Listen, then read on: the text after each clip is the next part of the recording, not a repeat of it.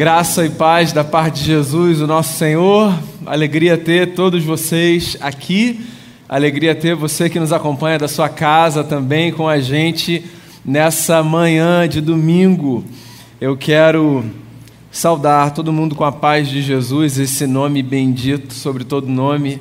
Eu espero que você esteja bem, espero que a sua família esteja bem, espero que a sua casa esteja em paz.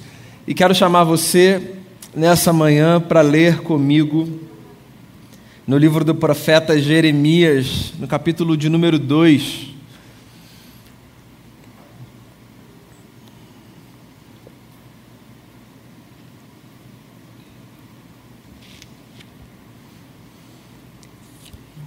Eu leio do verso 1 até o verso de número 13.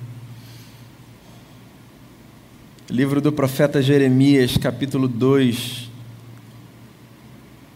Diz assim o texto: A palavra do Senhor veio a mim. Vá proclamar aos ouvidos de Jerusalém.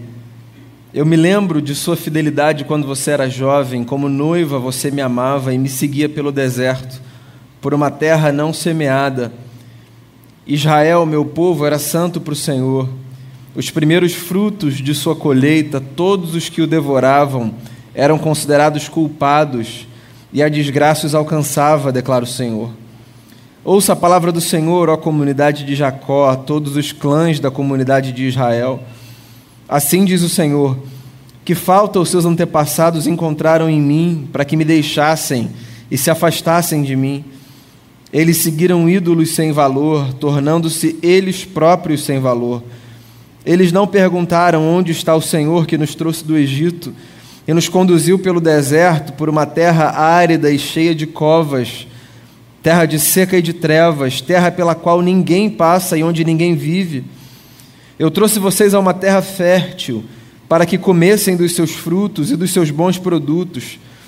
Entretanto, vocês contaminaram a minha terra, tornaram a minha herança repugnante os sacerdotes não perguntavam pelo Senhor, os intérpretes da lei não me conheciam, e os líderes do povo se rebelaram contra mim.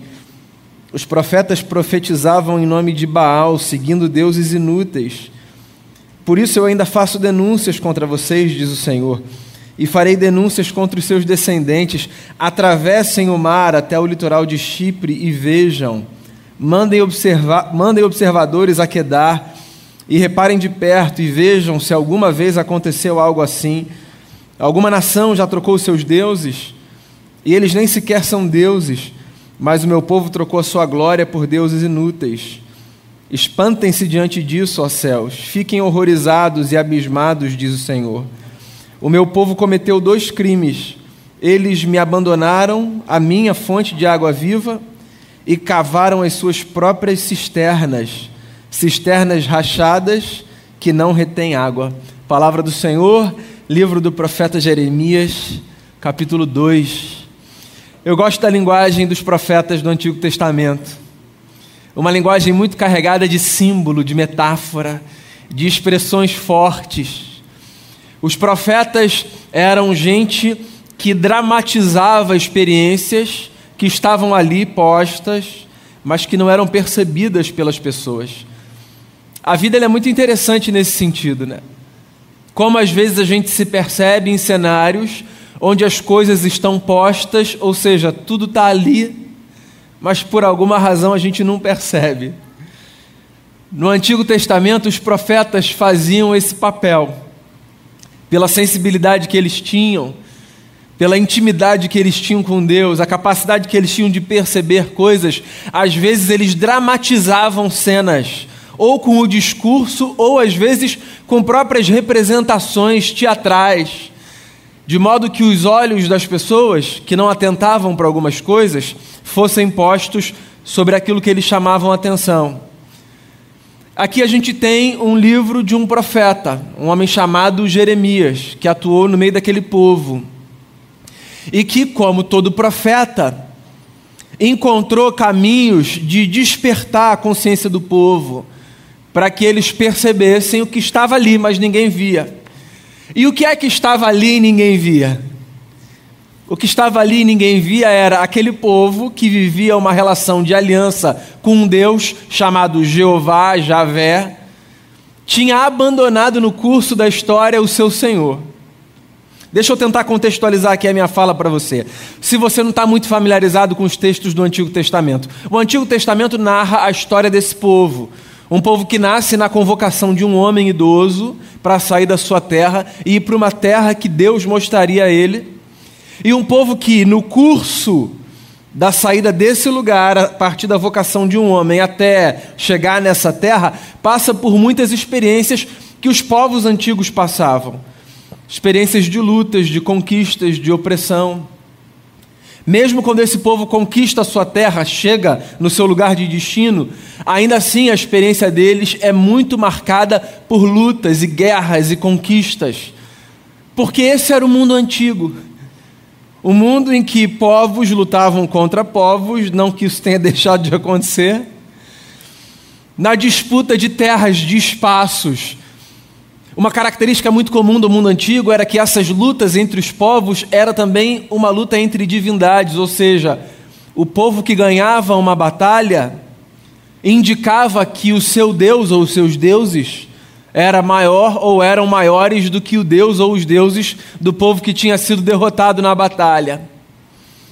Quando Deus convoca, o Deus da Bíblia, convoca esse povo para caminhar consigo, Deus pede uma coisa desse povo: fidelidade. Essa é uma das palavras mais importantes na Bíblia para descrever o que Deus espera dos seus filhos e das suas filhas. Fidelidade. Não é sem motivo, por exemplo, que das metáforas que os profetas usavam para sacudir o povo e abrir os seus olhos, poucas eram tão utilizadas e tão fortes quanto a metáfora do casamento, da conjugalidade. Se você olhar para os profetas do Antigo Testamento, muitos fazem uso exatamente dessa analogia, como se Deus fosse o noivo ou o esposo, o marido, e o povo de Israel fosse a noiva, a esposa, a mulher. E aqui o que a gente tem é um texto que fala sobre isso. Um homem que, no lugar dessa função profética, lembra um povo de que ele tinha uma aliança com Deus e de que o que aquele povo estava vivendo naquele momento equivaleria a uma infidelidade conjugal. Essa é a força da expressão. Para sacudir aquela gente, o que Deus está dizendo através do profeta é: vocês estão me traindo, vocês me abandonaram, vocês macularam a nossa relação. E aí eu fico aqui pensando e me perguntando e chamando você para construir esse imaginário comigo, pensando na nossa relação com Deus como uma relação de aliança, porque o princípio da aliança continua vigendo. Ou seja, o que Deus continua demandando da gente, pedindo da gente é fidelidade nessa história.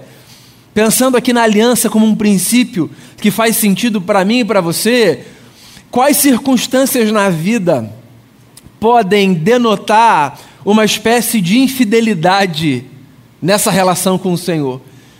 Eu acho que se você ama Deus de todo o coração, e se eu amo a Deus de todo o coração, uma pergunta que a gente precisa tentar responder é: quando será que eu me apresento como infiel a esse Deus que me atraiu para si, como diz o texto da Bíblia, com laços eternos de amor.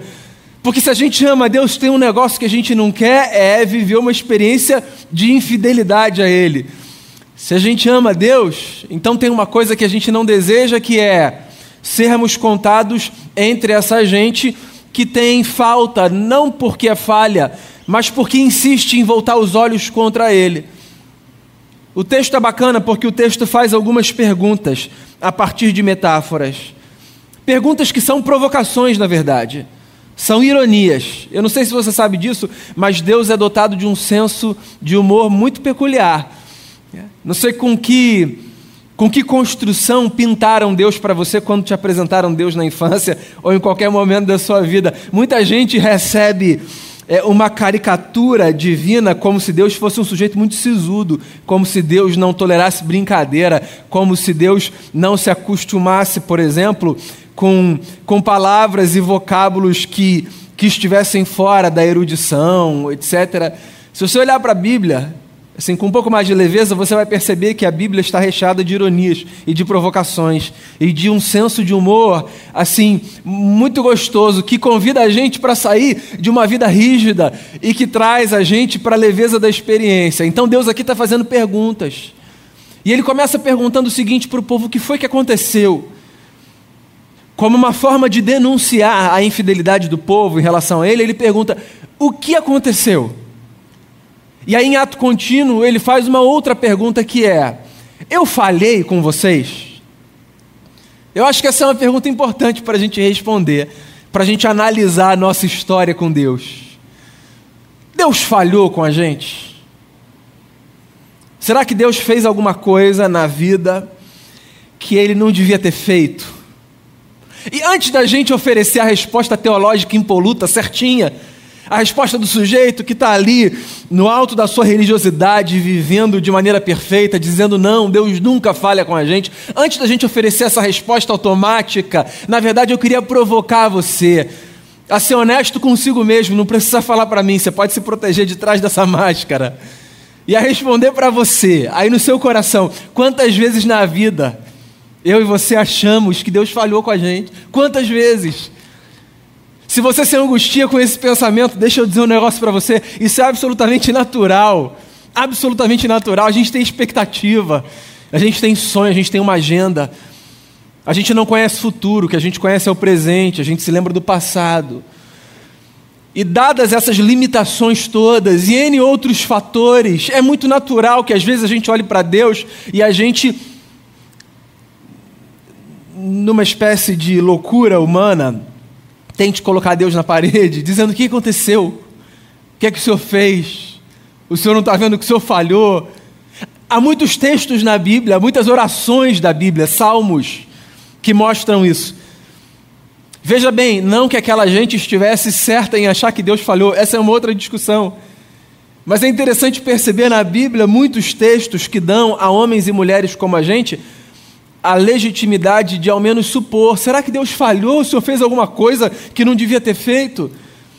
Mais do que questionar quem Deus é, essa sensação que às vezes a gente tem de que Deus falhou, ela só revela uma coisa: que nós não estamos sempre em sintonia com Ele na percepção da vida, do seu desenrolar, dos acontecimentos que nós estamos, na verdade, muitas e muitas e muitas páginas atrás para suavizar a cena.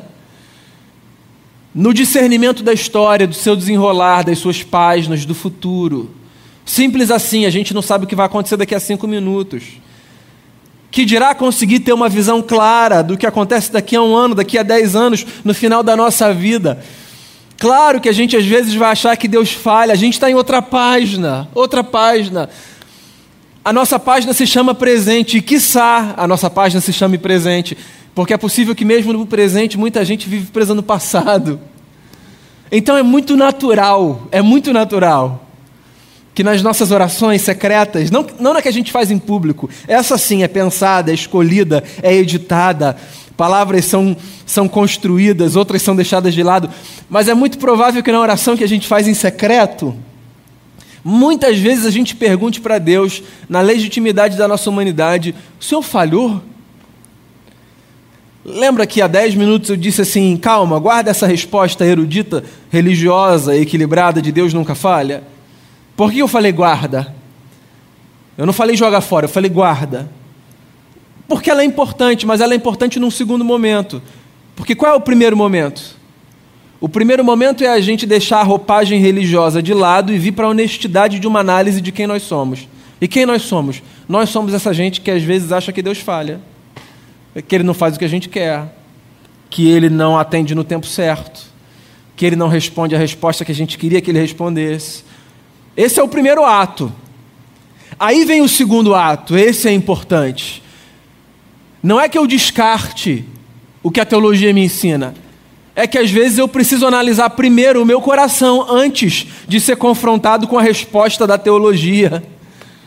Porque aí sim a resposta da teologia, muito apropriada, porque as Escrituras nos mostram isso, é: não, ele não falha. Isso é uma matéria de fé. Isso é uma matéria de fé. Isso é uma convicção que se sustenta na capacidade que a gente tem de olhar para os textos sagrados e de dizer, sim, aqui está a verdade que eu posso conhecer acerca de Deus. E a verdade que eu, que eu posso conhecer acerca de Deus nesse tocante é exatamente essa: de que Ele sabe o que faz, mesmo que às vezes eu pense que Ele falha. E é por isso que ele está confrontando o povo. Ele está dizendo, é como se ele dissesse o seguinte: eu sei que vocês pensam que eu falho, mas avaliem um pouco. Eu, Senhor, quem é Deus por excelência na nossa cabeça? Quem é Deus? Senão aquele que conhece todas as coisas, senão aquele que governa sobre céus e terra, senão aquele que tem o controle da história nas suas mãos. Isso não evita que a gente passe por uma série de acontecimentos desagradáveis. Isso só deve fazer a gente descansar no fato de que, se a gente acredita que Deus é quem a Bíblia diz que Ele é, então, mesmo que as circunstâncias nos sejam adversas e que o tempo não seja nosso, e que a gente desconheça o futuro, e que às vezes a gente acha que Ele falha, no fundo, a gente pode descansar na verdade de que Ele, o Senhor, não falha, não falha. Existe um, existe um princípio bíblico, e eu mencionei isso no começo da minha falha, da minha fala, perdão, que é o princípio da fidelidade. E esse princípio é bacana porque Deus convoca a gente à fidelidade, mesmo sabendo da nossa incapacidade de sustentar esse negócio de maneira pura na nossa relação com Ele. Mas Ele sempre se apresenta como modelo para encorajar a gente a ser fiel. Sempre dizendo assim: Eu, Senhor, sou fiel, eu sustento vocês. Quantas vezes, né? Quantas vezes o nosso coração já foi visitado no profundo da alma pela força do antigo hino que nos faz lembrar dessa simples verdade: Tu és fiel, Senhor. Tu és fiel, Senhor. A tua mercê me sustenta e me guarda. Tu és fiel, Senhor. Então, se nessa manhã, amigo e amiga, o seu coração é confrontado por essa dúvida absolutamente humana que faz você aí do seu lugar se perguntar: será que Deus falhou comigo? Mesmo que as circunstâncias possam indicar alguma falha a partir dos seus critérios de análise, eu queria convidar você para descansar nessa verdade que a Bíblia nos apresenta, que é ele não falha. Deus sabe o que faz, Deus sabe como conduz a história. Não necessariamente a gente vai ter todo o conhecimento de todas as coisas e a clareza de tudo o que acontece. E isso não é uma fuga, você entende? Essa resposta que eu ofereço agora, ela não é uma fuga, do tipo uma resposta que a gente agarra sempre que a gente não consegue chegar a uma conclusão. Não é isso. Esse é um ponto de fé. A nossa visão de mundo, ela se sustenta nessa experiência também. Há muitas coisas que são passíveis de explicação, há outras tantas nas quais eu descanso, não porque em algum momento eu vou receber uma resposta, mas porque eu preferi encarar a vida a partir daquilo que esse livro me ensina.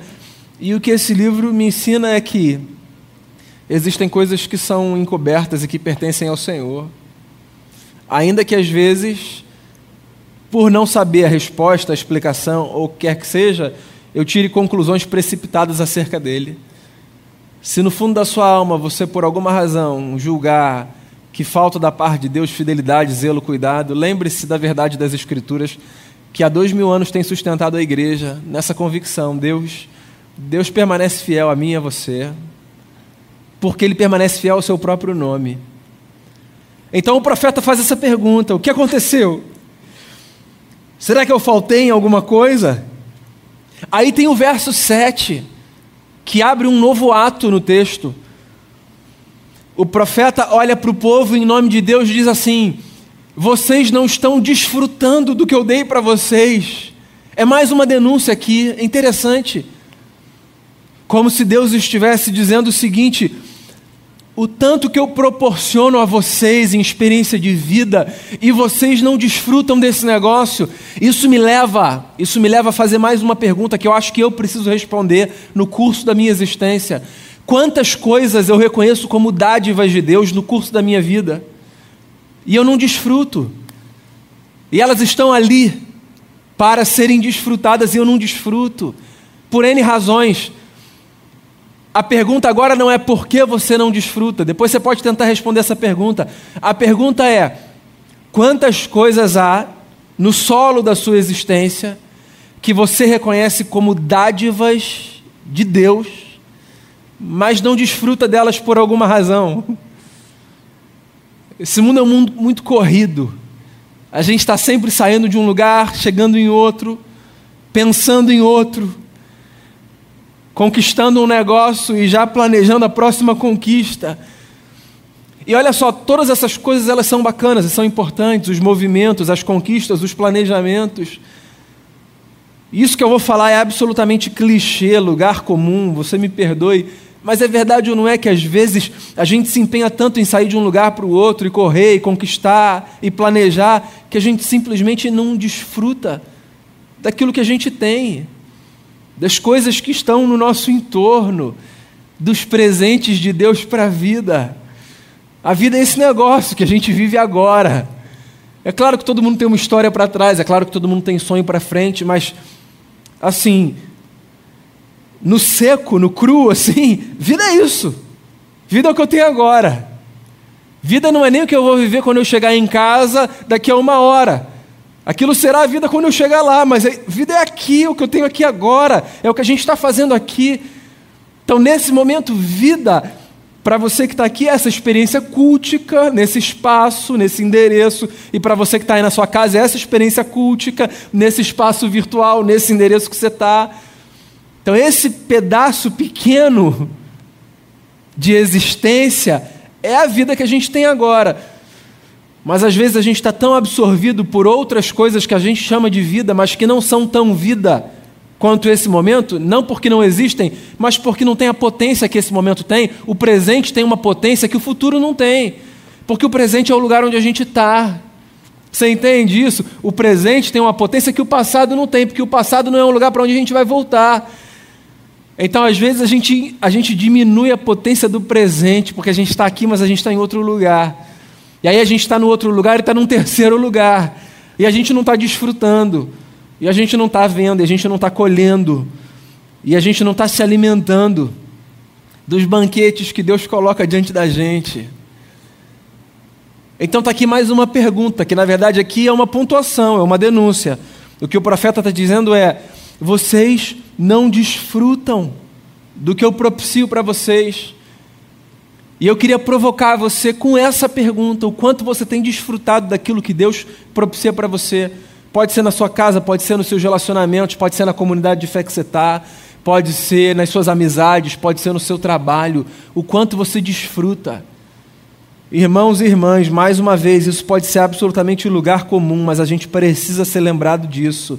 A vida foi feita para ser desfrutada desfrutada, com responsabilidade, com consciência, com maturidade, com ética, mas desfrutada. A vida é uma dádiva. A vida merece ser celebrada. A gente precisa relaxar, distensionar. A gente precisa saber viver, como diz a canção. É preciso saber viver. A gente precisa viver, curtir, aproveitar, dar graças, viver relacionamento comer com a consciência de que a comida é uma dádiva dos céus, descansar com a lembrança de que o descanso é uma bênção, trabalhar com a lembrança de que o trabalho dignifica o homem. A gente precisa fazer cada coisa que a gente faz dentro dessa perspectiva maior. E que perspectiva é essa? É a perspectiva que nos lembra que o que a gente tem e quem a gente é nos foi propiciado pela graça de Deus, pelo amor de Deus, pelo cuidado de Deus. Mais um ano se inicia, a gente está aqui dia 10 de janeiro. E é claro que a gente olha para frente, porque a gente está planejando. Quanta coisa a gente vê na frente, ou deseja. Eu desejo desesperadamente uma vacina. Eu desejo desesperadamente que 2021 seja mais leve. Eu desejo, eu desejo que a gente volte a ter bancos cheios, que a gente não precise de máscara. Eu desejo um monte de coisa olhando para frente, para frente. Seja quando for esse para frente. Eu desejo um monte de coisa, mas e o agora? Como é que eu vou viver o agora? Porque eu preciso viver o agora, porque o agora é tudo que eu tenho. E isso tudo, na minha opinião, está por detrás dessa denúncia. Vocês não desfrutam do que eu proporcionei a vocês. E tem mais um negócio. Não querendo me alongar muito nesse ponto. Às vezes a gente até desfruta, sem dar a honra àquele a quem a honra deve ser dada. Que também é uma tragédia. Às vezes a gente desfruta dos banquetes de Deus como as feras do campo que se alimentam sem ter consciência de que é o Senhor quem dá a elas o alimento. Não que elas tenham que ter, mas a gente tem. A gente tem, porque Deus nos dotou dessa bênção que é a consciência. Então, não apenas desfrute, mas ao desfrutar, desfrute, sabendo que o que você tem, quem você é, é fruto do cuidado de Deus sobre a sua vida. E aí, eu quero fechar a minha fala olhando para o verso mais forte dessa sessão que eu li, na minha opinião, obviamente, que é o verso 13, onde o profeta diz assim: O meu povo cometeu dois crimes. Eles me abandonaram, a mim, a fonte de água viva, e cavaram as suas próprias cisternas, cisternas rachadas que não retém água. Eu não sei se você percebe o que está acontecendo aqui, mas o que Deus está dizendo através do profeta é duas coisas trágicas: essa gente ter me abandonado, essa gente me tirar do seu imaginário, essa gente viver como se eu não existisse, essa gente viver como se eu fosse periférico, como se eu fosse um adereço. Isso é uma tragédia. E a outra tragédia, essa gente buscar outras fontes para satisfazer aquilo que eu tenho para oferecer. Olha só o que o profeta está dizendo: o que ele está dizendo é, não é que esse povo passou a achar é, desinteressante e não importante aquilo que eu tenho para oferecer. É que essa gente, sabendo que precisa disso tudo, foi buscar o que precisa em outro lugar. Ou seja, as demandas continuam ali, as necessidades continuam ali, essa gente continua precisando do que antes precisava. Só que essa gente não está percebendo que tem aqui fonte de água viva e tem aqui cisterna rachada. E ao invés de saciar a sede na fonte de água viva, essa gente está bebendo água de cisterna rachada. E aí está mais uma pergunta que eu preciso responder que é: quantas vezes na vida, sabendo que Deus é fonte daquilo que eu preciso, eu me dou por satisfeito, buscando alimento e bebida daquilo que talvez me satisfaça momentaneamente, mas que não tem capacidade de sustentar a minha existência. E talvez aqui eu esteja falando da questão mais, mais profunda da existência não, não das questões periféricas. Eu não estou dizendo que a gente não precisa de outras coisas. A gente precisa de um monte de coisa. De um monte de coisa para viver. A questão é fundamentalmente o que é que sustenta a sua vida. Fundamentalmente. O que sustenta a sua vida vem da fonte de águas vivas ou vem das cisternas rachadas, as quais a gente vai, vezes sem conta, para buscar preencher vazios da existência. O Igor falou isso aqui antes da última música do querido Azaf Borba, Jesus, né? Que por sinal, eu acho ela simplesmente linda porque ela é só uma lembrança da simplicidade do que a gente precisa, se eu posso colocar nesses termos. Jesus. Foi o que ele falou. Às vezes a gente precisa só voltar para o feijão com arroz, certo? E o feijão com arroz é o que sustenta a nossa vida, é Jesus. Jesus. Olha, a gente precisa de muita coisa, a gente precisa de dinheiro para pagar conta, a gente precisa de roupa para cobrir o corpo, a gente precisa, a gente precisa de muita coisa. Todas essas coisas são importantes. Todas essas coisas são importantes. Mas fundamentalmente o sentido da nossa existência está na fonte de águas vivas. Porque todas essas coisas importantes se transformarem, se se transformarem, perdão, no fundamento da nossa existência, elas serão transformadas automaticamente em cisternas rachadas. Portanto, amigo e amiga, nessa manhã, você aqui de perto e você aí de longe, lembre-se do que um salmo disse certa vez: há um rio que flui do trono de Deus, a morada do Altíssimo. Dele correm águas, águas que purificam e que saciam a nossa sede. E se nessa manhã, em alguma área da sua vida, existe sede na sua alma, fundamentalmente, não se esqueça disso. É de Deus o que a gente mais precisa para saciar essa sede. As perguntas estão postas e estão aqui diante de mim diante de você. O que aconteceu? Deus falhou? Por que, que a gente não está desfrutando? Será que não é porque, ao invés de beber água da fonte, a gente está indo para a cisterna rachada? A minha oração nessa manhã, e com isso eu fecho a minha fala, é para que as águas purificadoras de Jesus, o nosso Senhor, inundem o nosso interior, purificando e lavando a nossa vida, transformando a nossa existência e nos dando a verdadeira saciedade que a gente precisa para caminhar. Que a gente reconheça a dádiva da vida e desfrute daquilo que Deus tem colocado diante da gente. Amém? Queria chamar você para oração, fechar os seus olhos, colocar a sua vida diante do Senhor. A partir do que você ouviu, o que é que você pode apresentar a Deus em oração? Pelo que você pode orar nesse momento? Você que está aqui, você que está aí.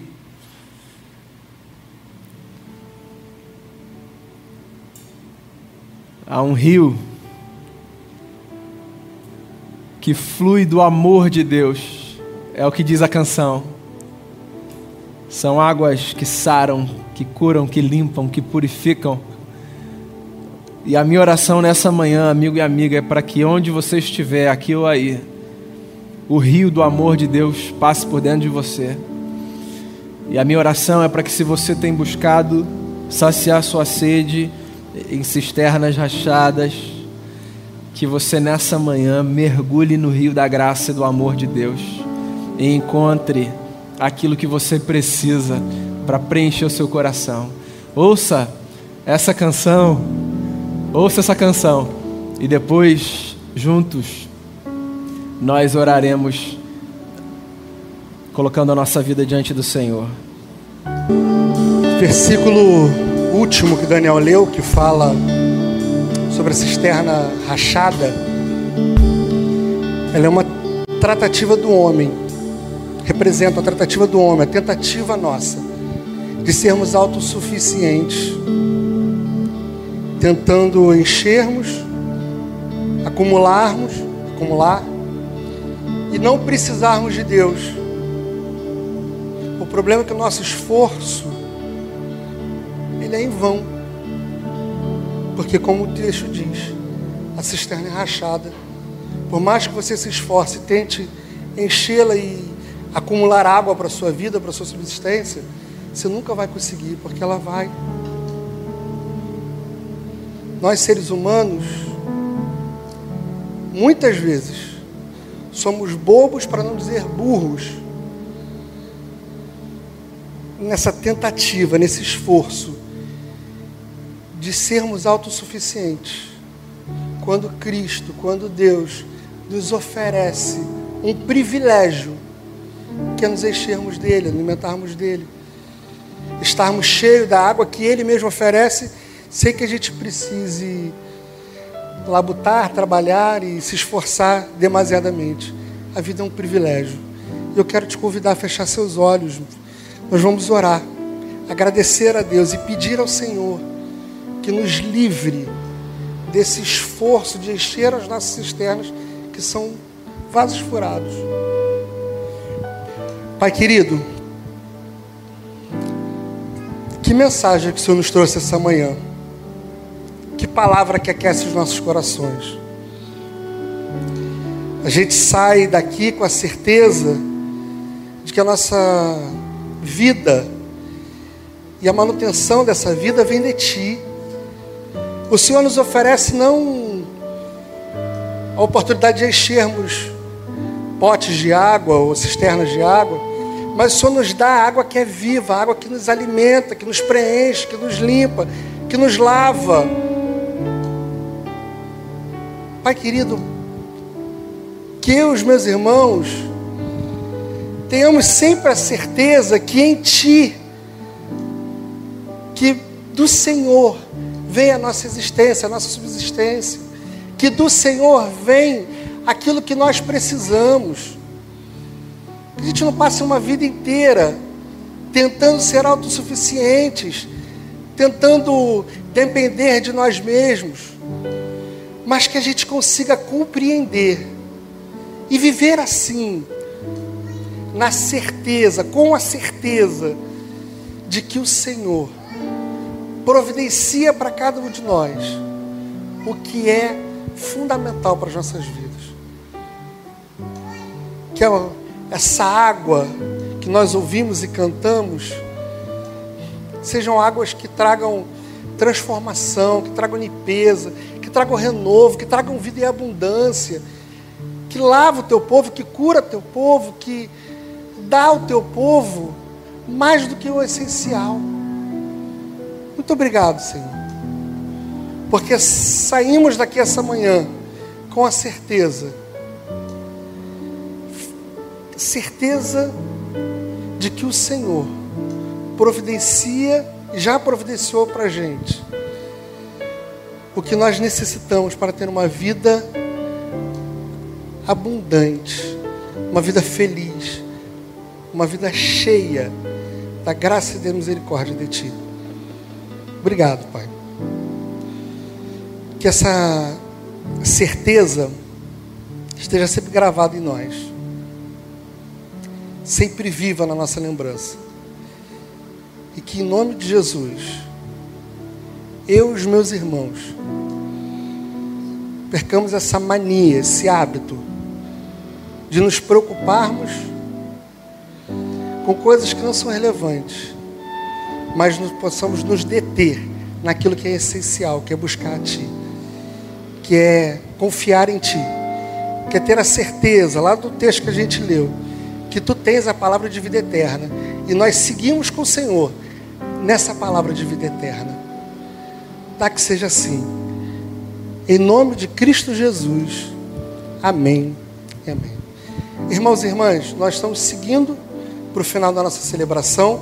Eu preciso dar dois avisos. Vocês que nos visitam essa manhã, é um prazer tê-los aqui na nossa casa, ter você aqui na nossa igreja.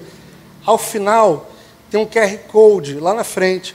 Se puder fazer a leitura, ali você vai encontrar uma fichinha, um forms, onde você poder se identificar, dizer quem você é. A gente quer entrar em contato com você, nós queremos conhecê-lo.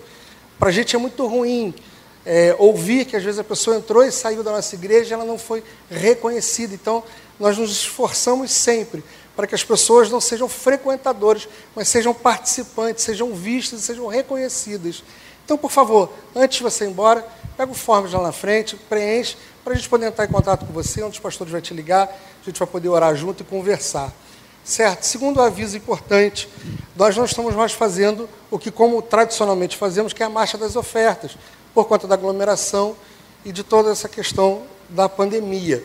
Mesmo assim, nós continuamos a receber os dízimos e as ofertas através de transferência bancária. A igreja fez uma chave Pix, que é o CNPJ da igreja. Então você pode conseguir lá pelo CNPJ, ali Pix, o CNPJ da nossa igreja, e através disso você consegue fazer as transferências e continuar a abençoar a nossa casa, a ser fazer com que as obras sociais e tudo que a gente faz nesse lugar continue acontecendo. Durante esses anos, Daniel sempre tem reforçado isso. Durante esse período de pandemia específico, a gente tem atendido muitas igrejas, muitas pessoas, muitas famílias. Essa semana nós preparamos 70 cestas básicas. Isso é para muita gente um refrigério. É oração respondida de uma família que às vezes não tem o que comer naquele momento. E a gente tem conseguido manter esse trabalho e expandi-lo através da fidelidade de cada um de vocês, de cada um de nós, membros da nossa igreja. Certo? Vamos ficar de pé, fazer a oração final.